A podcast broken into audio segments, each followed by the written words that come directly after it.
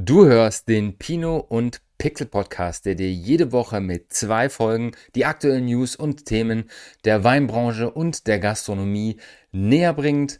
Wir reden über Entwicklung in den Märkten, wir reden über alltägliche Dinge und wir reden natürlich auch über Wein an sich. Und in der heutigen Folge 89 wollen wir uns beschäftigen mit Weinmythen. Es gibt so unglaublich viele Weinmythen, die ich permanent auf irgendwelchen Veranstaltungen, Verkostungen höre. Ein paar Stimmen, aber der Großteil ist teilweise absoluter Schwachsinn.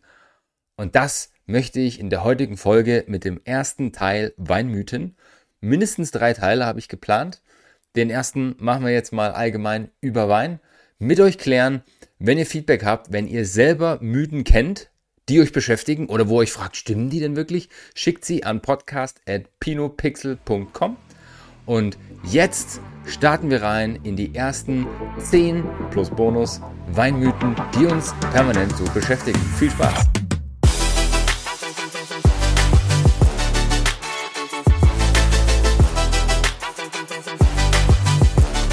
Willkommen zur Pino und Pixel Podcast Folge Nummer 89.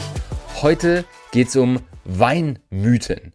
Und wir werden uns mit 10 Weinmythen beschäftigen. Am Ende haue ich noch einen Bonus oben drauf, der mir heute zufällig reingeschwappt ist und den ich super wichtig finde. Und jeder dieser einzelnen Mythen ist den meisten von uns wahrscheinlich schon mal irgendwo untergekommen und kleiner Spoiler, fast alle stimmen nicht.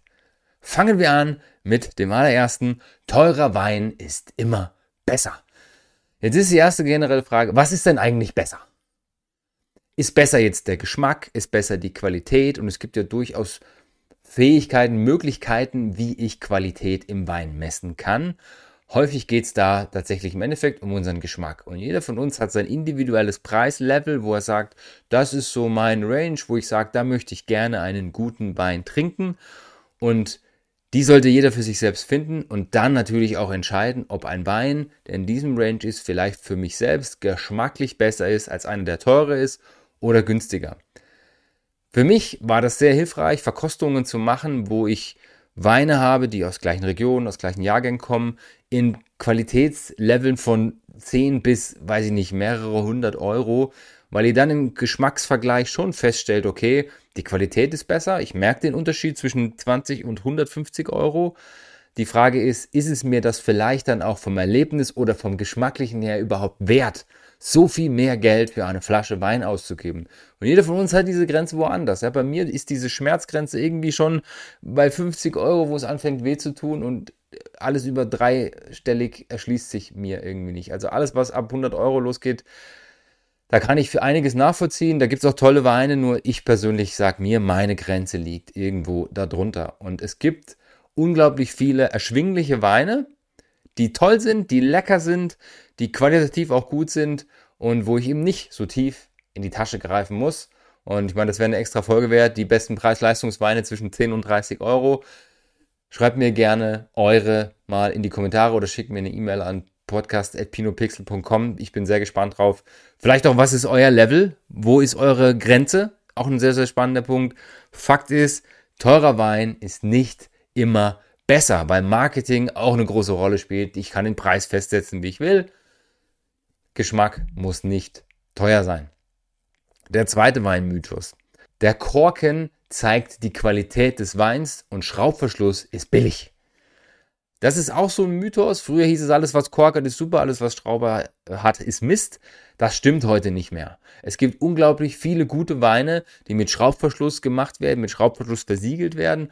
Wo kommt das Ganze her? Früher war es so, die Schraubverschlüsse, die waren einfach nicht in der Lage, langfristig Wein zu halten, lagerfähigen Wein zu halten. Diese Plättchen, die da oben drin sind, die sind porös geworden. Die Kapseln sind korrodiert, der Wein hat Luft gezogen, ist oxidiert, ist kaputt gegangen. Das heißt, Kork war die einzige Möglichkeit, einen Wein längerfristig zu verschließen und ihn lagerfähig zu machen. Da braucht der Wein natürlich erstmal überhaupt das Potenzial, lagerfähig zu sein. Und Kork per se war dafür die einzige Möglichkeit. Und dann haben natürlich angefangen, Regionen, die Prestige hatten, wie Toskana, wie Bordeaux, zu sagen, das gehört für uns dazu. Auch dieses Plop-Geräusch, wenn ich das rausziehe aus der Flasche, das gehört dazu. Wir brauchen das, um zu vermitteln, das ist Qualität, das ist unser Standard. Und es gibt mittlerweile so viel Schrott zwischen 3 und 5 Euro, der verkorkt wird, wo euch dann mal ausrechnet, wenn so ein Kork, weiß ich nicht, 30 Cent Mindestpreis kostet bei großen Mengen, eher Richtung 60 bis, äh, Cent bis ein Euro, was von der Flasche noch übrig ist an Wein. Ja, also von daher, es gibt unglaublich gute Weine, die einen Schrauber haben. Es gibt richtig bescheidene Weine, die einen Korkverschluss haben. Es ist kein Indikator mehr für die Qualität. Auch da wieder verkosten, probieren, mit den Leuten sprechen. Es gibt auch sehr qualitativ hochwertige, lagerfähige Weine mit Schraubverschluss. Schönes Beispiel, über das wir schon mal gesprochen haben. Cloudy Bay war eines der ersten Weingüter aus Neuseeland, die es geschafft haben, in einem internationalen Markt Qualitätswein, der hat damals 15 bis 20 Dollar gekostet, das war schon viel Geld, das war ja schon vor 15, 20 Jahren, wo das gestartet hat, in einem Markt zu etablieren und zu sagen, das ist Qualität und das hat Schraubverschluss. Und heute stehen die noch dafür und mittlerweile gibt es viele Regionen, die durchaus auch einen Schraubverschluss drauf haben, auch große Weingüter, Kloster Eberbach zum Beispiel macht unglaublich viel mittlerweile auch mit Schraubverschluss. Das ist kein Frevel mehr. Wo wir gerade bei der Lagerfähigkeit sind. Nächster Mythos. Wein muss kühl lagern. Gegenfrage. Was ist denn kühl? Viele denken da vielleicht an den klassischen Kühlschrank, der hat so 6, 7 Grad Celsius. Das ist für eine Lagerung von Wein schon fast zu kühl. Wein sollte so zwischen 10 und 15 Grad gelagert sein. Und es ist gar nicht so wichtig, ob das 10 oder 15 sind. Wichtig ist, dass das konstant ist. Ja, also wenn ihr so Keller habt, die so mit dem Wetter mitgehen außen und im Herbst macht das Ding alle zwei Tage einen Sprung zwischen 10 und 15 Grad, dann tut das dem Wein nicht gut. Eine konstante Temperatur über das Jahr hinweg, irgendwas zwischen 10 und 15 Grad ist total fein. Und wenn ihr so einen Erdkeller habt, wo das im Jahr vielleicht im Winter auf 10 Grad ist und im Sommer dann vielleicht auf 15, 16 ansteigt, aber das eben nur einmal im Jahr, ist das auch total in Ordnung. Wichtig ist, dass das Ding keine Sprünge macht. 7 Grad ist zu kalt, 20 ist schon fast zu warm, deswegen kühl irgendwo in dem Range von 10 bis 15 Grad. Nächstes Phänomen, Wein muss atmen. Ich weiß nicht, ob ihr schon mal durch den Laden gelaufen seid und habt euch überlegt, es steht da so eine Flasche. Wenn ich die jetzt aufmache, sagt der Wein, oh Gott sei Dank, endlich hat mich jemand aufgemacht, ich brauche Luft. Ganz so krass ist es nicht. Was steckt eigentlich dahinter, wenn man sagt, der Wein muss atmen? Weine haben unterschiedliche Zustände in ihrem Lebenszyklus. Jeder Wein hat einen Lebenszyklus, der ist entweder kürzer, wenn die Qualität einfacher ist, oder länger, wenn er lagerfähig ist. Und da machen die verschiedene Phasen durch. Und es gibt durchaus Weine, die in bestimmten Zeitpunkten verschlossen sind, nennt man das. Das heißt, die riechen nach nicht viel und die schmecken nach nicht viel. Und wenn ich diesen Weinen Sauerstoff gebe, durch Schwenken oder durch dieses im Mund, durch dieses Sauerstoff hinzuführen, oder eben auch, wenn ich sie zum Beispiel in eine Karaffe kippe und die Fläche, die mit Sauerstoff in Kontakt ist vom Wein vergrößere, dann kann dieser Wein atmen, sprich der Sauerstoff löst eine Reaktion hervor und er macht auf. Und das Zweite ist, dass ich durchaus auch Weine habe, die vielleicht so krass sind, wenn sie jung sind, so bombig voll überladen, dass sie da auch Luft gebrauchen können. Ja, das heißt, nicht jeder Wein muss atmen. Es gibt auch Weine, die verlieren, wenn sie Sauerstoff bekommen. Deswegen, Wein muss nicht immer atmen. Ihr könnt ihn noch einfach trinken. Und was passiert, wenn ihr so Wein in der Hand habt und schwenkt das Glas, dann nehmt ihr vielleicht das ein oder andere Mal wahr. Das wird intensiver, der Wein wird besser oder nicht. Und danach könnt ihr ganz gut festmachen, ob dieser Wein jetzt atmen muss oder nicht. Nächster Punkt, der sehr, sehr stark daran anschließt. Alte Weine muss man dekantieren. Dazu müssen wir erstmal Folgendes klarstellen. Es gibt zwei verschiedene Begrifflichkeiten, die gerne unterschiedlich verwendet werden. Es gibt dekantieren. Das ist eigentlich dafür gedacht, einen Wein, hauptsächlich Rotweine, vom sogenannten Depot zu trennen. Das heißt, da sind kleine Schwebeteilchen drin, Farbrückstände und so weiter. Und die will ich raushaben, damit der Mund nicht krümelt. Ist auch eine Sache, die in der Gastro natürlich nicht gern gesehen wird. Deswegen dekantieren ist das Trennen eines Weins von seinem Depot. Das, was viele mit Dekantieren oft aber meinen, ist Karaffieren. Sind wir wieder beim Atmen, dass ich einen Wein in eine Karaffe kippe, damit er vielleicht aufmacht oder damit sich die Tannine ein bisschen regulieren. Bei alten Weinen ist beides durchaus mit einem Risiko verbunden. Dekantieren macht Sinn, weil je älter Weine werden, desto häufiger ist darin Depot enthalten und viele möchten das eben nicht. Deswegen ist Dekantieren per se keine schlechte Idee. Damit einher geht ja automatisch das Karaffieren, weil Dekanter meistens so geformte, etwas breitere Gefäße sind oder eben so vielleicht auch aussehen wie Wasserkaraffen, dass die nur Luft kriegen. Bei alten Weinen ist Karaffieren insbesondere gefährlich. Warum? Ein Wein, der sich 40 Jahre lang in einer Flasche gegen Sauerstoff wehrt und der dann durchaus noch gut dasteht, da kann es passieren, wenn der dann plötzlich so einen Sauerstoffschub kriegt in so einem Dekanter oder in so einer Karaffe, dass der sehr, sehr schnell fällt. Ich habe das letztes Jahr erlebt, an meinem Geburtstag, da haben wir einen 82er Wein aufgemacht. Der hatte eine unglaublich tolle Nase und einen unglaublich tollen Geschmack am Gaumen, als wir den im Weinkeller kalt dekantiert haben. Das heißt, wir haben ihn bei kühlen Temperaturen vom Depot getrennt. Und nach 10 Minuten, als der Prozess zu Ende war, habe ich den nochmal verkostet und habe gemerkt, oh, der fällt ganz schön ab. Der hatte nicht viel Luft gesehen. Die Karaffe war sehr, sehr schmal, die wir dafür genutzt haben. Aber dem Wein hat der Sauerstoff nicht gut getan. Und dann kann es wirklich passieren, dass dieser Wein in einer halben Stunde mit dem Sauerstoffkontakt kippt und einfach stirbt. Ja, es gibt diesen lustige Aussprache, die mal jemand gesagt hat, ich weiß nicht, von wem das Originalzitat ist, wenn du einen Wein öffnest, fängt er an zu sterben und nach 24 Stunden ist er tot. Das gilt für alte Weine genauso wenig wie für junge Weine als Standard. Es gibt Weine, die können ein paar Tage an der Luft bleiben. Es gibt aber auch Weine, die sterben innerhalb von 30 Minuten. Und der Wein, von dem ich gerade gesprochen habe, der ist letztes Jahr innerhalb von 30 Minuten sehr, sehr schnell dahin gewesen. Der kam ich dann raus mit der Flasche und gesagt, Leute, nehmt euer Glas, ich schenke euch jetzt was ein, probiert ihn, genießt ihn, in einer halben Stunde ist er weg. Das kann also passieren. Deswegen bitte nicht automatisch alte Weine dekantieren oder karaffieren. Probiert die vorher, schaut, was passiert. Auch da wieder, schwenkt den kurz im Glas, riecht rein, was passiert, wenn der ein, zwei Minuten an der Luft ist. Nimmt er ab oder nimmt er zu, macht er vielleicht auf. Dann ist es vielleicht sinnvoll, ihn zu karaffieren. Und wenn er unglaublich viel Depot drin hat, dann dekantiert ihn. Im Idealfall mit so einer ganz schmalen Karaffe und je kühler, desto besser.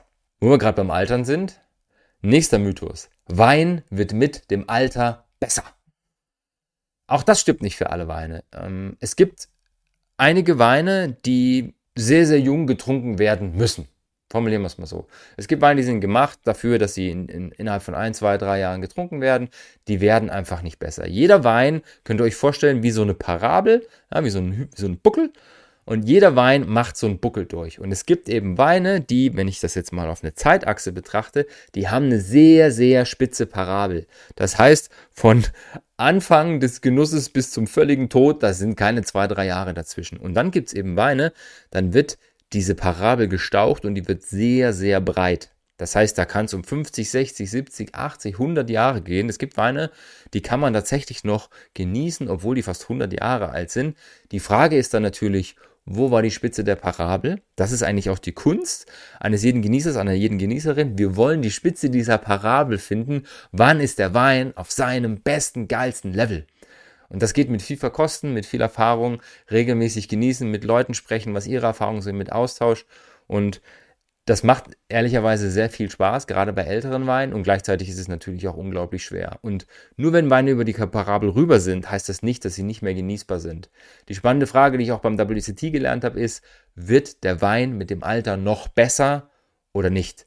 Ist durchaus ein komplexes System. Wenn euch der Wein schmeckt in dem Moment, dann trinkt ihn einfach. Wenn ihr das Gefühl habt, der kann noch ein bisschen, dann lasst ihn noch reifen. Ein guter Tipp ist durchaus, die Weingüter zu fragen, wie viel gebt ihr denn dem normalerweise? Es gibt auch ab und zu so Referenzen in den Läden oder in den Online-Shops, wo ihr das kauft, wo dann da steht, Lagerpotenzial 8 bis 15 Jahre und das ist dann immer schon mal ganz gut zum Einsortieren. Also nicht jeder Wein wird mit dem Alter besser. Grundsätzlich, jeder Wein hat genau ein Ziel im Leben, er will Essig werden. Und bei manchen passiert das früher und bei manchen dauert es eben ein bisschen länger. Jetzt gehen wir mal so ein bisschen in den Genuss von Wein über. Ein Mythos ist, Wein soll man nicht mit Wasser mischen. Und rein aus qualitativ gustatorischer Sicht stimme ich dem voll zu. Ja, wenn ich ein Produkt habe, das ich gerade im Weingut zur Perfektion versuche zu machen, dass da die beste Qualität ist, dass der beste Ausdruck meines Weinguts, meines Terroirs, dann sollten die Leute das natürlich genauso genießen, wie es ins Glas kommt. Das heißt nicht, dass ich bestimmte Weine nicht mit Wasser mischen darf. Und es gibt Regionen, auch in Deutschland, in Österreich, wo es diese Spritzer gibt, die einfach verdünnt werden, wo einfach Sprudelwasser draufkommt, damit die frischer werden. Das heißt, wenn ich mir einen frischen, fruchtigen Weißwein zum Beispiel nehme mit einer hohen Säure, kipp da noch ein bisschen CO2 drauf. Das ist ein super Terrassengetränk für den heurigen Betrieb, für den Buschenschank, zum Erfrischen, zum Lockerwerden, auch zum Gaumen vitalisieren. Zum Beispiel ist das eine coole Sache. Wir haben in einer Folge mal darüber gesprochen, wenn ihr Verkostungen macht, einfach so zwischendrin mal so eine Schorle, so eine Weinschorle zu nehmen, so einen gespritzten Wein, super für den Gaumen. Also auch diesen Zweck gibt es. Verurteilt bitte niemanden, wenn er Wasser oder Sprudel in seinen Wein kippt. Dann kommt noch dazu, es ist ja nicht nur das Thema, ist es vielleicht in dem Moment mein Genuss, weil ich ihn erfrischer haben will, sondern vielleicht ist er mir einfach zu süß oder zu alkoholisch oder zu tanninhaltig und dann möchte ich ihn vielleicht einfach mit ein bisschen Wasser verdünnen. Und fair enough, das passiert jetzt selten mit Leuten, die sehr, sehr tief im Wein drin sind und die Weine trinken, die 70, 80, 100 Euro oder sowas kosten. Ja, und in dem normalen Bereich, in diesem Bereich zwischen, sagen wir mal, 5 und 15 Euro, wäre das für Weine völlig in Ordnung, wenn ihr das tut. Ja, und ihr werdet sicherlich auch mal komische Blicke ernten, wenn ihr das macht. Es gibt Menschen, die verstehen das nicht und auch das kann ich nachvollziehen. Christian Luff hat letztens zu mir gesagt, mir ist völlig egal, wie die Leute meinen Wein genießen. Wenn die ihn verdünnen wollen, wenn sie ihn mit einer Schorle machen wollen, wenn sie ihn spritzen wollen, wenn sie ihn aus der Flasche trinken wollen, sollen die das tun, solange es ihnen schmeckt. Und das finde ich so cool, ist die perfekte Herangehensweise und genauso sollte es auch sein. Das bringt uns zu dem perfekten Thema Eiswürfel. Auf keinen Fall Eiswürfel in einen Wein tun. Ist ein ähnliches Thema, wie das mit dem Wasser verdünnen. Wenn ihr Eiswürfel in einen Wein packt, völlig egal welche Qualität er hat, die Eiswürfel schmelzen mit der Zeit, geben nicht nur die Temperatur, sondern eben auch das Wasser an den Wein ab. Das heißt, das Zeug wird kühler. Das heißt, ich schmecke vielleicht weniger und das, was ich habe, wird automatisch verdünnt. Das ist jetzt erstmal die neutrale, objektive Betrachtung von außen. Wenn jetzt mein Ziel ist, meinen Wein kühler zu kriegen und ich jetzt nicht einen super dichten, komplexen Wein vor mir habe, sondern einfach ihn auf der Terrasse gemütlich trinken möchte, sind Eiswürfel schon okay. Ihr müsst nur im Kopf behalten, das verdünnt eben den Geschmack des Weins. Es gibt eine ziemlich coole Alternative zu Eiswürfeln. Das eine wäre vielleicht vorab Gläser in den Kühlschrank stellen. Das ist übrigens generell ein ganz cooler Tipp, vor allem wenn ihr Schaumwein ausschenkt. Wenn das Glas kühl ist und das Getränk kühl ist, dann schäumt das auch nicht so krass. Und so ein bisschen mit gekühlten Gläsern oder mit Eiswasser vorher mal ausgespült, das ist schon mal ein ganz gutes Thema. Was ich eigentlich noch viel geiler finde, ist Edelstahl-Eiswürfel. Das sind Eiswürfel, die sind einfach aus Edelstahl, die knall ich mir ins Kühlfach, die werden dann saukalt, die werden dann mit einer Pinzette einfach ins Glas gepackt und dann habe ich die im Glas und die geben dann nur die Temperatur an den Wein ab. Das ist eine super Geschichte. Da muss ich natürlich ein bisschen aufpassen, gerade wenn ich dünnere Gläser habe, feinere Gläser habe, die sind schon relativ schwer, dass ich mir das Glas nicht kaputt mache. Ja, das ist das eine. Und das andere ist natürlich, irgendwann werden die Dinge auch warm. Aber so grundsätzlich, ähm, das ist eine sehr hygienische, sehr, sehr effiziente Variante, um ein Getränk runterzukühlen, ohne es zu verdünnen. Und die Dinger sind nicht so teuer. Das ist jetzt, glaube ich, von Amazon hier. Ähm, die kosten 20, 30 Euro, irgendwie so ein Zehnerpack oder sowas. Das ist eine gute Investition, wenn ihr häufiger das Thema habt, wenn ihr häufiger mal Wein genießen wollt, vielleicht auf der Terrasse diese ähm, Erfahrung macht, dass euch das zu kühl ist. Also, es ist auf jeden Fall völlig in Ordnung, sind wir auch wieder beim Thema Genuss. Wenn ihr Eiswürfel rein tun möchtet, tut es bitte. Und die bessere Variante sind Edelstahl-Eiswürfel, die eben nur die Kälte und nicht die Flüssigkeit an den Wein abgeben. Die Form des Weinglases spielt eine Rolle beim Geschmack des Weins. Das ist per se erstmal korrekt. Wenn ich Weingläser habe, die oben schmaler sind, die länger sind, die breiter sind, die kelchig sind, habe ich natürlich unterschiedliche Formen der Wahrnehmung des Geruchs. Ich habe unterschiedlich große Kontaktflächen des Weins mit Luft, mit Sauerstoff. Das heißt, der Wein verändert sich natürlich. Jetzt ist das durchaus eine wissenschaftliche Sache. Und ich sage jetzt mal, dort, wo 95 Prozent der Menschheit unterwegs sind, und da zähle ich mich auch dazu, brauche ich kein extra Glas für jeden einzelnen Wein. Dieses Glas, was ich jetzt schon ein paar Mal reingehabt ist irgendein Standardglas, ein Standardverkostungsglas. Das geht für Weißwein, das geht für Rotwein, das geht für Schaumwein und es geht für Süßwein. Und für Rosé übrigens auch. Da geht alles rein. Das ist unten ein bisschen bauchiger, da hat das ein bisschen Fläche, das wird nach oben ein bisschen schmaler, das konzentriert die Aromen, die Luft, dass das quasi ein bisschen konzentrierter auf meine Nase zugeht, wenn ich daran riechen möchte. Und es hat einfach eine ordentliche Form. Und das gibt es von allen möglichen Herstellern dieser Welt. Ende vom Lied, mit diesem Glas könnt ihr alles trinken. Und der Punkt, wo ich jetzt sage, oh ja, mein Spätburgunder, der entfaltet sich in einem Burgunderglas viel besser als in einem Riesingglas. Das ist so, natürlich. Bloß A, seid ihr vielleicht nicht in dem Bereich, wo das eine Relevanz für euch hat, wo ihr sagt, ich will das Zeug einfach genießen. Oder B, wenn ihr in einem Bereich seid, wo ihr sagt, ich rede schon mal gern über Wein, dann könnt ihr wahrscheinlich so gut verkosten, dass es mit so einem Glas auch funktioniert. Also, es ist per se kein Mythos. In meinen Augen reicht es, wenn ihr Standardgläser benimmt. Vor allem, weil die Vergleichbarkeit dann noch viel, viel geiler ist. Wenn ihr natürlich sagt, hey, ich will mein Lieblingspinot aus einem richtig geilen Pinot-Glas trinken, bitte, dann nehmt euch euer Pinot-Glas. Ist völlig in Ordnung. Und jetzt kommen noch zwei, die mich durchaus selber sehr persönlich, sehr intensiv beschäftigen und wo ich auch gerne mit so ein paar Klischees aufräumen möchte. Mein Mythos Nummer 10. Weindegustation ist nur was für Expertinnen und Experten. Das ist der totale Schmarrn. Jeder von uns Menschen weiß, wie er genießt, wie er isst, wie er trinkt. Es ist natürlich eine Frage, wie sehr nähere ich mich einem Lebensmittel, egal ob flüssig oder fest. Wie sehr lasse ich mich darauf ein? Möchte ich darüber philosophieren oder nicht? Aber jeder Mensch kann per se erstmal Dinge riechen und schmecken. Das heißt, wenn ich mich genusstechnisch auf ein Lebensmittel einlasse, sei das Kaffee, sei es Olivenöl, sei es Schokolade oder eben auch Wein, dann kann ich das natürlich auch im Rahmen einer Degustation machen. Ich muss also kein Profi sein, um zu sagen, wie riecht denn das Zeug und wie schmeckt das Zeug. Und jeder von uns hat anders äh, die Dinge in der Wahrnehmung. Unser Hirn kann unglaublich gut Aromen, Gerüche speichern und auch entsprechend abrufen. Wir können uns vielleicht manchmal einfach nur nicht dran erinnern. Und wie oft habt ihr das schon erlebt? Ihr riecht in so ein Glas rein. Ah ja, das kenne ich. Aber ich weiß nicht, was es ist. Und dann sagt irgendeiner in der Runde, ja, das ist Zitronenkuchen. Ah, ja, ganz genau, genau das. Das ist genau der Grund, wie ihr das trainieren könnt. Ja? Also riecht regelmäßig an allem, was ihr so in die Finger kriegt. Dann könnt ihr euer Hirn darauf trainieren, dass euch der Zitronenkuchen dann vielleicht wieder einfällt. Und selbst wenn nicht, versucht es anders zu beschreiben. Jeder von uns Menschen hat bestimmte Dinge unterschiedlich in der Wahrnehmung und ist total in Ordnung. Und ihr müsst absolut kein Experte, keine Expertin sein, um Degustationen zu machen, egal ob das Wein oder Schokolade ist. Und ganz ehrlich, die coolsten Verkostungen für mich, das sind die, wo die Personen am Tisch das reinrufen, was sie wirklich riechen, ohne dass sie dieses Standard-Aromenportfolio kennen. Ah, das riecht wie, meine Freundin Biene sagt immer, das riecht wie Handtasche, weil eben dieses Leder in der Luft hängt. Oder Oma Kutschers Marillenkuchen war das Lieblingsaroma von Walter Kutscher auf der Fachhochschule, wenn er Weine verkostet hat, die eben dieses kuchige, marmeladige und auch diese leicht getrockneten tropischen Früchte drin haben. Jeder Mensch von uns nimmt unterschiedliche Aromen wahr, hat unterschiedliche Erinnerungen und das macht es eigentlich so spannend, da einfach mal so ein bisschen drüber zu philosophieren.